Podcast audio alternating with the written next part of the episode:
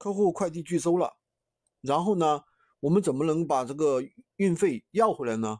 可能你的品比较小的话，小东小件物品的话，可能啊八块钱、十块钱，甚至二十来块钱远的。如果大的话，可能就是一百、两百了。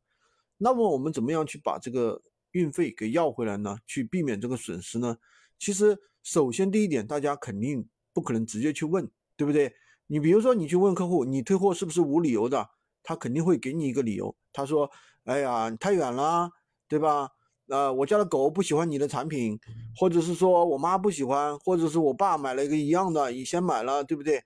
那你去跟他说的话也是说不明白，听起来好像没什么道理，但是你去跟他讲理的时候又讲不通，那怎么办呢？